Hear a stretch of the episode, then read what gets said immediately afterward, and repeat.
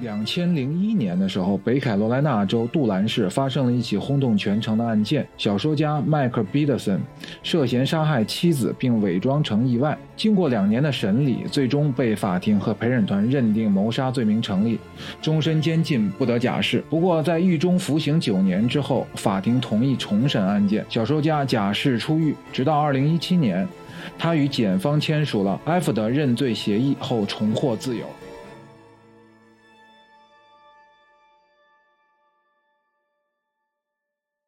现在是威海路 FM 真实犯罪非虚构故事系列第一集：小说家楼梯杀妻案。这是一个真实的故事。我们今天为什么讲这个故事呢？今年 HBO Max 播出了一个八集的迷你剧集，叫《阶梯之间》，就是根据这个故事改编的。小说家迈克·皮特森由脸书 Clean Face 扮演。早在2004年的时候，一个法国的电影制片人让·哈维跟踪拍摄了三年，出品了一部真实犯罪题材的纪录片。正是这部纪录片拉开了针对题材作品的火爆序幕。名利场杂志评价 HBO Max 的这部迷你剧集为可能是我们看过的最真实的犯罪剧集。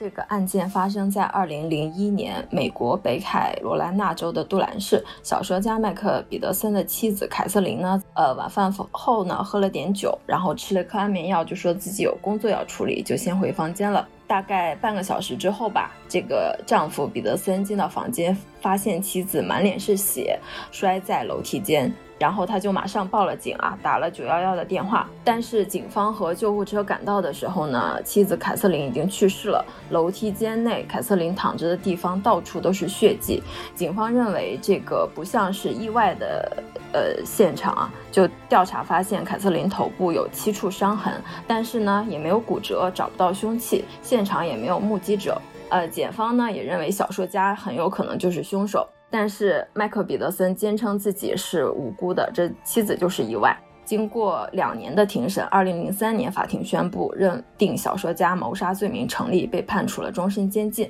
但是这个时候呢，呃，北卡罗来纳州调查的专家在。证据检测中被指弄虚作假，制造有利于检方的实验和证据，爆出丑闻。巧合的是呢，这个爆出丑闻的调查专家和小说家楼梯杀妻案的呃说服陪审团的正是同一个人。因此呢，小说家的律师团队就抓住了这一点，申请法院重新审理这个案件。而小说家因此得到假释。过了六年之后，这个时候小说家彼得森已经七十三岁了。他就接受了这个认罪协议，二零一七年获得了自由。这个剧集啊，它在故事的叙述和细节与情节的推动方面，我觉得它借鉴了呃黑泽明的一部电影《罗生门》的叙事结构。《罗生门》的故事是一个武士被杀，在调查这个武士被杀的过程中，事件当事人呢各执一词，按照自己有利的方式进行表述或者编织谎言，最终使得。事实真相扑朔迷离。这部阶梯之间，啊，或者叫小说家楼梯杀妻案，它整个的故事的编织啊，情节和线索的排排序，基本上是参照了这个罗生门的叙事结构来组织的。分别呢有啊，小说家自己的视角，啊，司法程序的视角。检察官的视角，甚至还有这个纪录片团队跟踪他拍摄的这几个视角，他们通过一个线性的排序进行了这种混混合的一个编插。呃，如果看过第一集的这个观众呢，其实一上来会被一个情节所打动，而这个情节，当你全部看完，看到这个大结局之后，再把你的这个思绪回到。第一幕的第一个镜头的时候，你可能会感觉它其实是一个圆环一样的结构。怎么讲呢？你比如说第一个情节，如果你还能回忆得起来的话啊，呃，这个小说是小说家彼得森穿好衣裳，准备去参加法庭的这个重审的听证会。有一个小细节，他那个领带上呀有一个污渍，看上去呢又有点像血迹。然后他呢会有点强迫症一样的，不停的用手去揉搓那个领带上的那个污渍。啊，最后呢，他对着那个穿衣镜，然后说了一句话，说：“啊，别弄了，我们出发吧，你这个混蛋。”他对着镜子对自己说了这么一句话。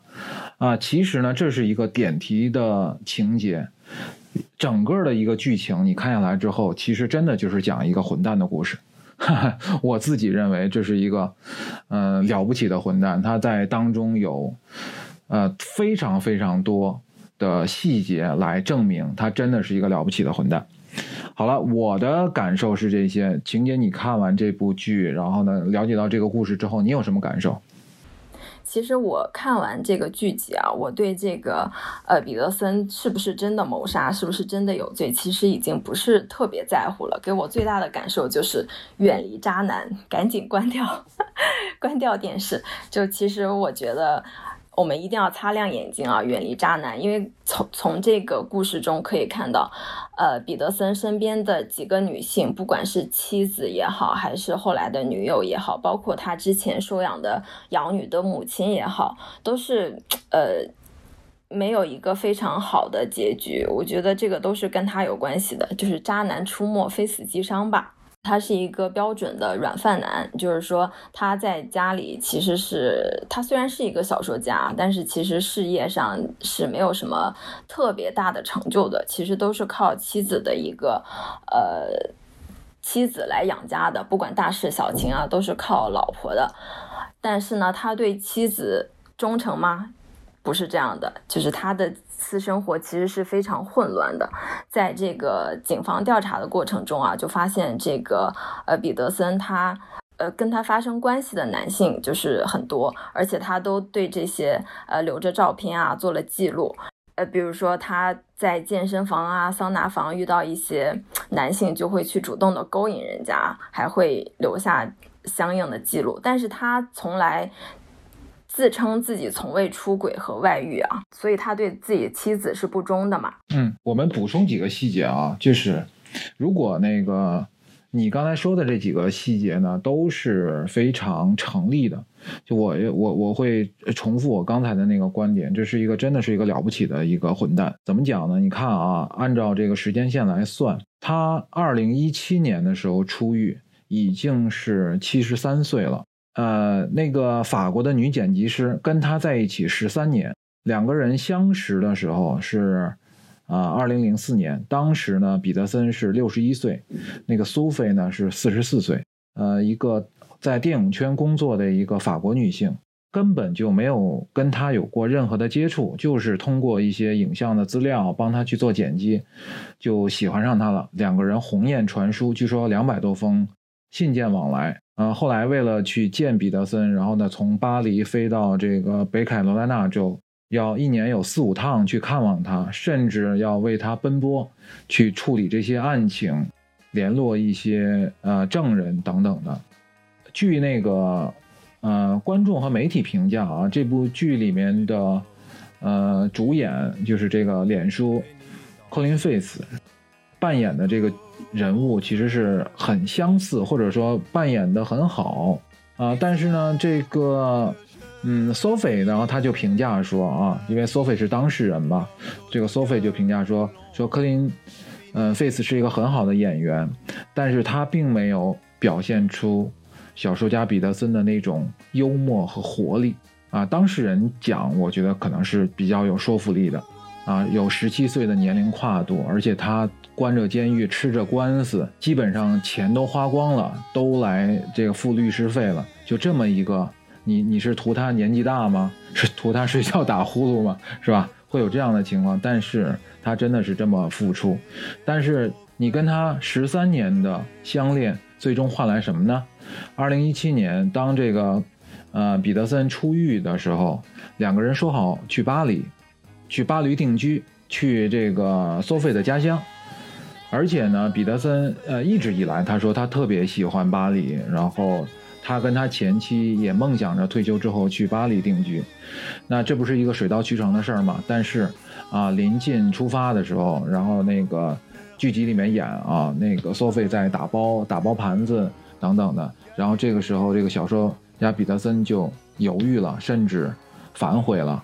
然后 Sophie 就问他说：“你为什么？”不肯跟我一起回巴黎，彼得森就说：“我不想再跟我的孩子们分开了，因为他在监狱里待了挺久嘛，十几年的时间。然后其实呢，我觉得这也是一个借口，完全的这个站不住理由。他的那些这个养女和儿子，其实都已经离他远远的。他最后的这个无罪释放，呃的这个判决的时候，都没有出现在法庭的现场。后面这个 Sophie 就怒了啊，就也跟他发生了一些争执，就最后就问了他一句说：“那你到底爱我吗？”然后这个时候，那个小说家就沉吟了一下，他说：“其实他不知道，而且他说了一句很伤人的话，他说他终于自由了，他不想再跟一个女人生活在一起了。”也可能这是他所有的话里面唯一的一句实话，啊，看到这个的时候，我在想啊，就是，啊，可能一个女人能够遭受的最大的打击莫过于此，嗯，但是这又是一个悖论，为什么这么多女人这么喜欢彼得森这样的一个人物？你看他的前妻跟他在一起十六年，一九八五年。不是前妻啊，是他那个死去的妻子。一九八五年两个人同居，到二零零一年去世。不但是啊，跟他在一起这么久，养他养他的孩子，然后所有的花费都是妻子出，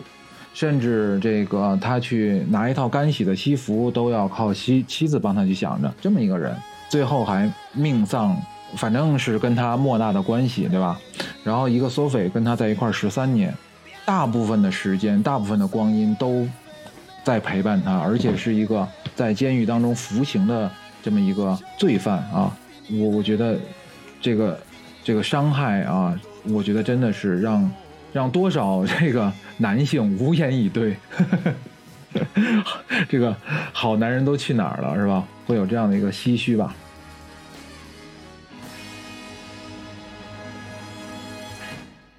渣男的手段可能都会比较高超一点啊，就是女性看清他们的真面目，可能真的是需要花一点时间的。当然，这两个女性花了可能十几年的时间才看清楚他是怎么样一个人啊。但不管怎么说，我觉得 Sophie 已经是，呃，这个彼得森身边几个女性当中比较幸运的一个吧，因为她最终还是离开了他。就是我觉得这是，嗯，比较好的一个结果了。对，那个 Sophie 啊，有一个采访当中提了一句话，我觉得还说的挺好的，就是那，呃，这个 HBO Max 这个剧集播出之后呢，那个名利场对他有个采访，然后呢，当时他透露了两个细节，一个细节呢是 HBO 的这个剧集的这个编剧啊叫坎波斯，然后呢跟他也做了挺多的采访，但是他其实并不知道这个编剧会把他。呃，准备去做一部美剧去播出的。然后他当他知道这部美剧里面有他的这样一个角色的时候，他感觉有一点背叛。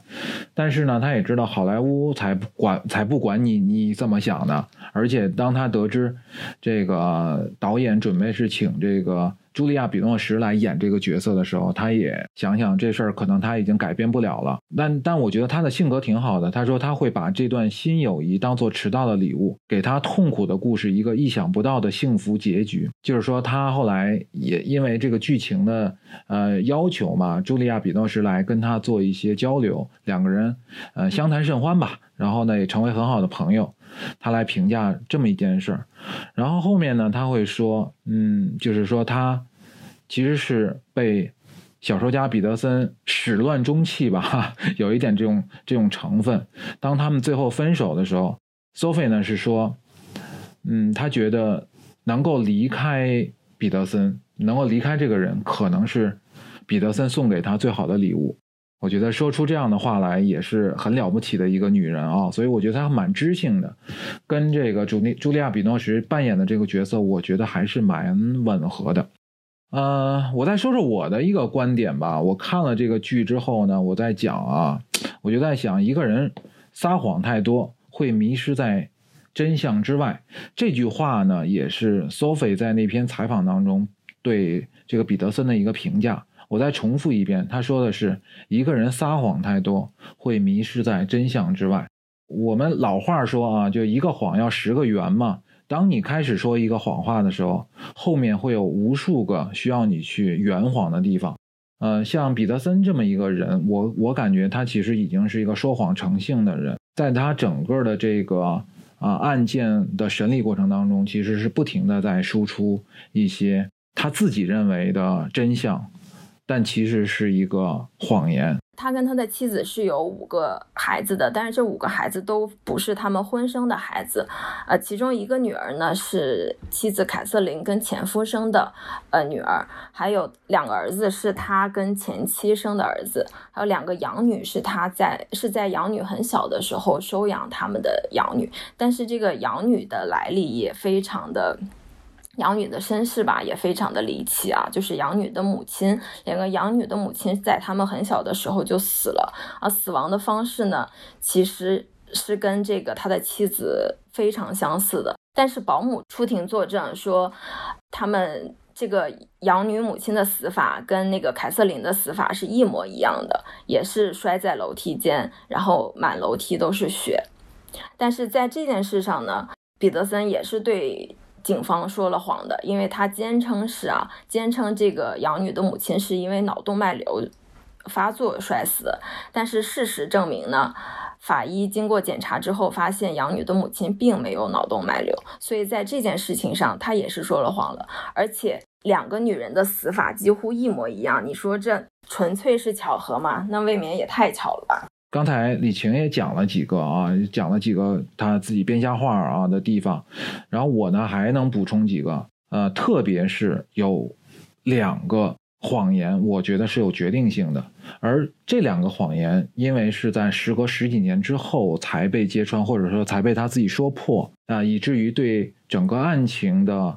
啊发展和对整个的这个事件的真相的浮出水面已经。已经没有发挥太多的作用了，但是对于我们旁观者来说，还是非常有意义的。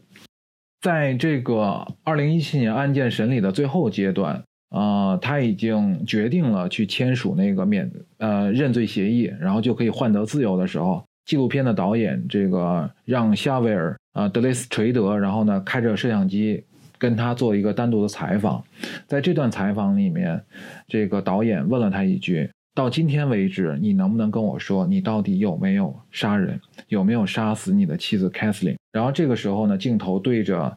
呃，麦克·皮特森，然后他沉吟良久，说出了这么一句话：他说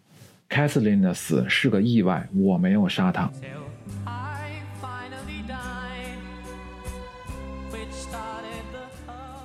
这句话放在整个的剧情的最后，我觉得是特别有力量的一个地方，因为我觉得他说的也许是真的，但是他的理解和我们观众的理解可能是有非常大的差别的。还有一个细节，然后他是在这段采访当中自己承认的，他说他从来没有骗人，只是没有说出全部的真相啊。我觉得这话就是个扯淡啊，只有。经常说瞎话的人才经常这么骗人和骗自己。为什么他讲这句话呢？他说，因为当时案件审理的时候，对他的压力非常之大，他没有说出一个秘密。而这个秘密是什么呢？这个秘密是他的妻子的，就是 Kathleen，其实并不知道他的双双性恋的身份。这一点其实是非常爆炸性的，因为他自始至终是说。他的妻子是知道他的这种性取向问题的，而且是接受的，是开放的，所以这并不成为他的这个杀人动机。但是我们今天回过来看，如果他承认了他自己说了这样一个瞎话，那回到当时检察官定义他的这个杀人动机的时候，我觉得是非常的成立的。所以我们现在今天来看，一个人撒谎太多会迷失在真相之外，这句话说的太贴切了。哎，没错，我觉得彼得森这个人就是说谎成性，他说的谎就是到最后自己都相信自己说的不是谎言了。简简，那你对这个这个，嗯，非虚构的作品啊，包括这个真罪系列的这个剧集，嗯，怎么评价啊？有一句话啊，就是经常我们会看到，是说，嗯，真相只能靠近而无法抵达。像这个片子，像包括纪录片，还有这部美剧，他们的编剧和导演一直在强调，真相只能靠近而无法抵达。他们是没有预设的，他们也并没有能力去找到真相。但是他通过大量的细节，啊，大量的剧情的推动，让观众看到自己对真相的一个认知啊，所以这是他们的一个观点。你是怎么看？你同意这个说法吗？我觉得这个故事啊，就很、很、很确切的验证了这句话，就是真相只能接近而不能抵达。因为这个故事也是非常的复杂啊，从零一年发生一直到一七年，这个彼得森重获自由，就是时长跨度十六年。的时间的这么一个案件吧，那它涉及的人物，包括反转也非常多，都不能说是一波三折了，应该说是一波好几折，就是反转、反转再反转，最后，最后就是这样的一个结局。那正是因为有了这么多的细节、故事和反转，才能够让我们。看到这个全部的故事，但是你说这全部的故事就是全部的真相吗？我觉得未必是这样。呃，但是我觉得，呃，无论是纪录片还是剧集的导演，其实他们内心当中还是有一个预设的啊倾向性的。呃，尤其是那个纪录片的那个导演，当这个纪录片在欧洲播放的时候，其实当时很多的舆论啊啊，甚至媒体啊，媒体的报道。嗯，还有很多观众其实对彼得森这个角色，或者说这样的一个嫌疑人，还是充满了同情的。可能跟呃纪录片导演掌握的信息，然后他能拍摄到的画面是有关的。而且你有一个非常典型的结果，就是剪辑师因为处理了大量的彼得森的画面，无论是他的采访还是生活当中的一些细节，竟然通过这么一种方式。就喜欢上这个男人了，所以你想，呃，他的这种倾向性，或者说他隐隐之中有一种对这个男人的欣赏啊，我觉得肯定是起到作用的。呃，甚至到今天为止，我我看到很多这部剧播播出之后，很多人的评价，可能大家对脸书克林费斯这个演员的评价。是很棒的，可能说啊，他演的很棒，这个人人物演绎的很好，但是其实暗暗的也是对这么一个人物的一些欣赏吧，是吧？他可能会把剧中的人物和演员的角色会进行一些混淆，可能还是会有一些影响的。所以我认为，所谓的真相只能靠近无法抵达，和每一个人内心当中的这个倾向性是绝对有关系的。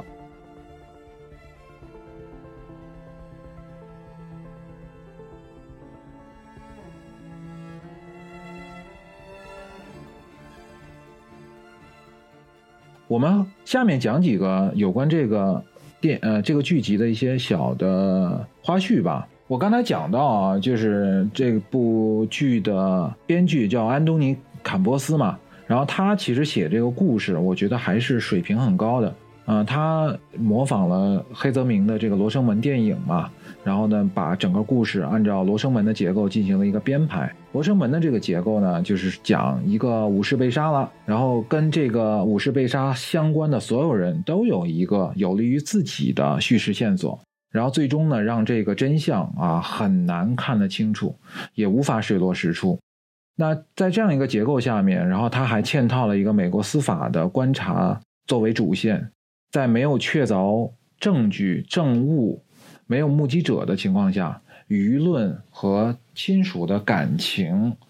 陪审团的相对的独立性啊，还有呢，在程序正义被打破之后，法官同意重审，并且接受了这个检方提出的所谓的认罪协议等等，其实是一个非常复杂的叙事。那我们就可以看到啊，如我我我按照罗生门的那个结构来讲，啊，比如说呃，小说家彼得森他的这个视角，他的视角其实就是。怎么样去证明他说的是真话，然后他不是杀人凶手？所以呢，整个的剧集呢就会沿着啊杀人动机的不成立，杀人凶器总总是找不到，而且他呢虽然是一个私德很差的小说家啊，也没什么钱，又靠老婆，又是个软饭男。但是这都不能说明他就是杀了妻子的凶手，而且呢，我们很多人会说，大家都会看到啊，他其实没有什么赚钱的本事，对吧？就一部小说卖给了什么迪士尼还是好莱坞，就拿了一万块钱的这个改编费、版权费，根本就养活不了他，所以他其实不可能把自己的饭票、把自己老婆给干掉，对吧？他后面的日子怎么过，对吧？这是一个完全动机不成立的一个事情。他一直是在这样一个情节当中去寻找着啊自证清白的一个剧情。那检察官这方向呢，他就一定要找到他的杀人动机，包括凶器，还有呢就是司法鉴定的这个专家，然后怎么样去证实那个血液的喷溅的方向是他来行凶的一个结果。所以在这样的两个线索的交织当中呢，这个故事呢就不停的出现反转、反转、反转。所以从故事的角度来说，还是非常精彩的。没错啊，这个几个反转确实是非常的有趣。前面说杀人动机其实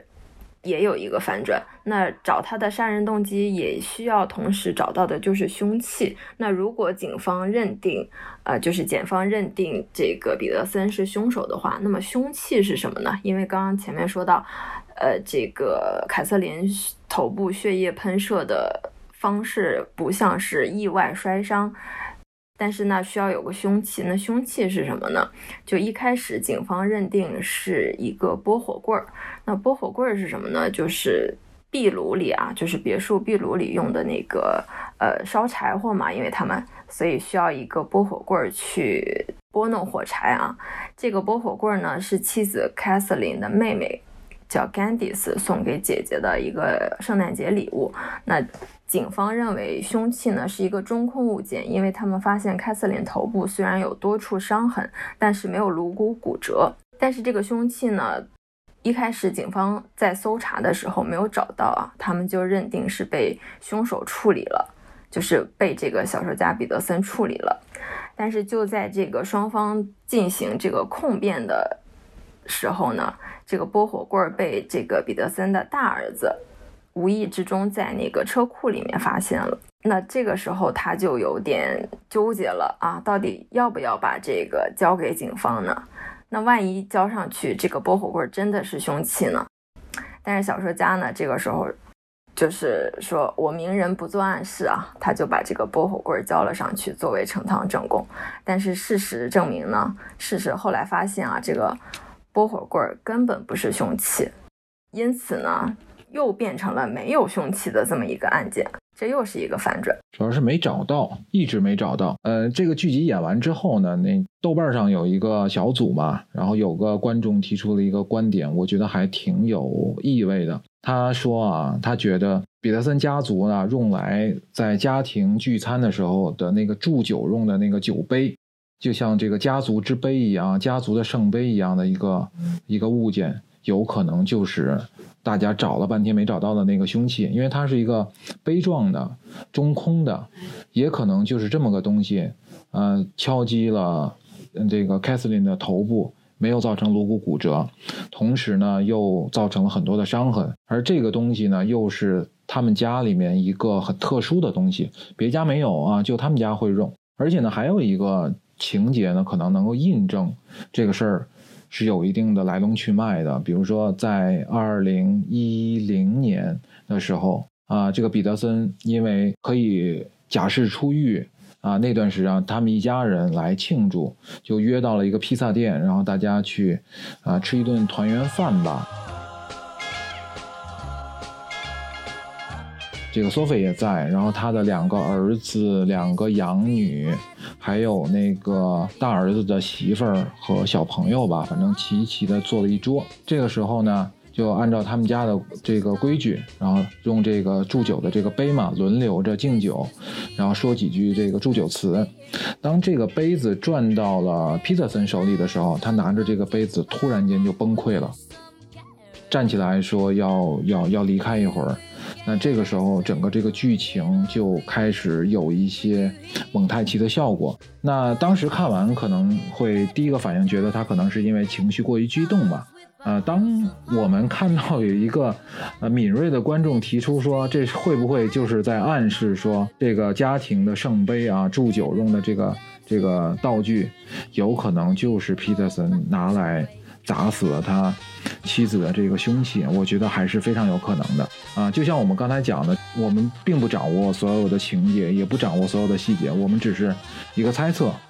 可能呢就是在寻找真相的过程当中，去按照自己的理解和自己对整个案件的一些情感上的倾向去进行一些分析。嗯，所以我我我还是比较同意说，嗯，真相无法抵达嘛，咱们每个人都有一个自心里面都有一个自己对这个案件的一个真相。哥说这个圣杯，我真的鸡皮疙瘩都要起来了。果然，观众看的还是比我们细啊。呃，我想说的呢，就是这么一个剧给人的回味，其实并不只是真相能够带来的，可能是在这个寻求真相或者说探索的过程当中所带来的。嗯，情绪这个东西也也很难说。你比如说，我特别喜欢这部剧里面的几个音乐。啊，虽然是这个彼得森的，跟他的一些情节都是相关的。每次遇到呃这种重大转折的时候，然后彼得森就会去放一段音乐嘛。这个剧集当中有这么几段，他用的音乐呢，全都是马勒第五交响曲的部分。然后其中呢，有一部分是在他的妻子去世之后的那一段，然后他播放的是马勒第第五交响曲的第四乐章。这部分的乐章呢，也是非常有名的啊。据说呢，是因为是马勒在他新婚之后写给他的这个新婚妻子的。有关这一段呢，确实很很宏大啊，又很深沉呃，又能反映出来作者对这种美好生活的向往。嗯，以及说求而不得的那种失落，所以我觉得这个音乐用在这么一部剧里面，我不知道这是不是百分之百真实的，是不是彼得森本人真的是这么喜欢马勒第五交响曲，还是说导演的一个演绎吧？但是我确实是非常喜欢。今天我们的这个播客呢，就让瑞塔啊，我们幕后的监工啊、监听，然后呢帮我们去配一配啊这个乐曲，让我们的听众能够感受一下马勒第五交响曲的那个魅力。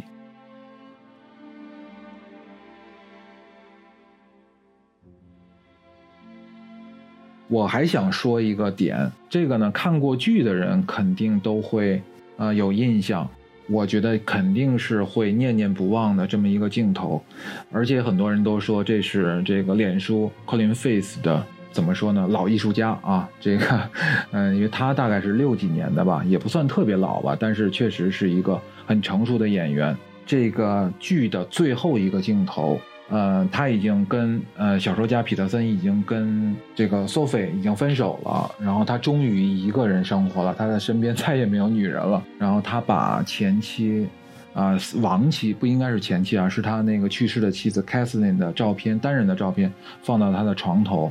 然后他对着那个镜头的方向啊，一个很长的一个长镜头，对着镜头的那个方向沉吟良久，然后似笑非笑，然后呢有一点点悲伤，但是又。有一种逃脱升天的那种小庆幸，哎呦，非常的丰富和复杂。我我我既看不出他是开心，或者说那种，呃庆幸，也看不出他有任何的悲伤，所以这个就很复杂。可能啊，就是如果你的心里面对这个真相的。拿捏会决定了你看这么一个镜头你的一个代入感和认同。如果我认为真相是 Peterson 实际上是杀害了他的妻子，那我觉得这个镜头给我的印象是，他暗暗在庆幸自己的这些谎言终于把他挽救了啊！如果我认为他的妻子真的是死于意外，然后呢皮特森是被冤枉了，然后有十几年的时间被虚度了，那我看到的可能是他的这种。啊，忧郁和似伤非伤，对这种现实的一种妥协的无奈啊，我觉得，所以有的时候真的是很难去界定，能够把这个复杂的感情表演出来的，我觉得这个克林费斯是真的是了不起。就有的时候你们知道，就是咱们去一些大型的那个雕塑建筑，比如说那个佛堂啊，有那种很大的佛像，你会发现你在站在不同的角度。你去看那个佛，那佛也在看你，对吧？那个佛像也在看你，然后你其实是或或者看到他的威严，或者看到他的慈爱，或者说他对着你笑，或者说那种很含蓄的那种呃观察啊等等的这种复杂的东西，其实就是这种互相的一种透视嘛。那我觉得这部电影真的是了不起的地方，就是科林费斯对这个情节的拿捏。据说啊，这个导演安东尼·坎波斯。然后在开拍之前跟科林费斯脸书在交流，然后呢，导演和编剧就跟脸书说，说你心里面怎么想的，你认为或者不认为这个小说家彼得森是不是凶手？你不要告诉我，你自己知道就好了，一定不要流露出来你任何的倾向性。然后他的剩下一个采访呢，是采访了他的妻子，就是那个凯瑟琳的那个扮演者。他对不起，我名字不记得了。补充一下，那个凯瑟琳的扮演者是托尼克莱特，也是一个非常优秀的演员啊。但他演的是真不错，在。很多的那个采访呢，就问他，就问这个凯瑟琳的扮演者说：“你觉得这个凯瑟琳到底是怎么死的？”然后呢，他也很搞笑嘛，他说：“就是说所有的人都看到了凯瑟琳死后的那个故事是怎么样的，唯独他没有，而且呢，也轮不到他说，轮不到他来讲这个真相到底是什么，所以他也拒绝去解释，或者说去啊阐述一下自己认为这个事情的真相到底是什么。”总而言之，其实所有参与这部剧的人，可能每一个人心里面会有那个对真相的一种理解，或者说自己心里面会对这件事儿的一个盘算，但是他们其实都还没有表达出来，也没有这种很很强烈的一个观点。所以我觉得这个恰恰是我们说的非虚构也好，真实犯罪题材也好，探索真相而不得，然后呢，只能去靠近而无法抵达。这么一种东西的一个魅力，我们为什么要讲这个故事？其实很大程度上是去讲这个东西。如果你喜欢啊，你也喜欢真实犯罪的题材的一些作品，我们可以在这方面进行一些探讨啊。真相到底如何？我觉得重要吗？如果在司法的维度上来说，当然重要，对吧？他应该穷其一生的努力去追求这个真相。但是当他是一个作品的时候，无论是一个写作者还是一个读者、一个观众，我们可能应该是在这个探索真相的过程当中，去充分的去理解，然后发挥你所有的敏感，去体会。还有呢，就是提醒大家，有些事儿呢，就是过过去就过去了。就像这么一个一个剧也好啊，它可能像一个幽灵一样，生活在你生这个生活的这个这个情绪当中。但是希望你能够快速的去跟他分开，不要入戏太深。我们身边还是好人多啊，那个不要看完这部剧之后就戴着有色眼镜去观察你的男朋友，观察你身边的这个追求者，或者说那个。讨好你的那个那个男性就认为啊，这这孙子是不是有所图？他是不是下一个渣男啊？等等的这种，我觉得还不要这么去想。这个世界上还是嗯阳光的多一点吧。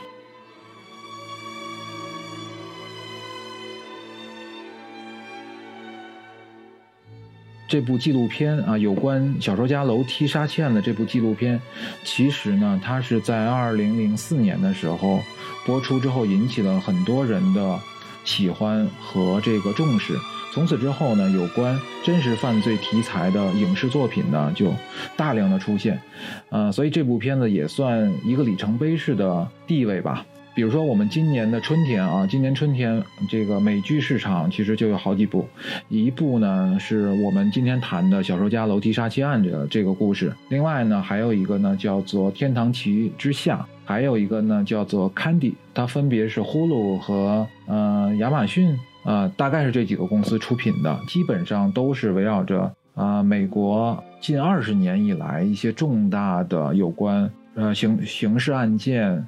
呃，宗教伦理，还有一些有一点点的这种恐怖悬疑的这个真实事件来改编的，所以我觉得就是这种类型的，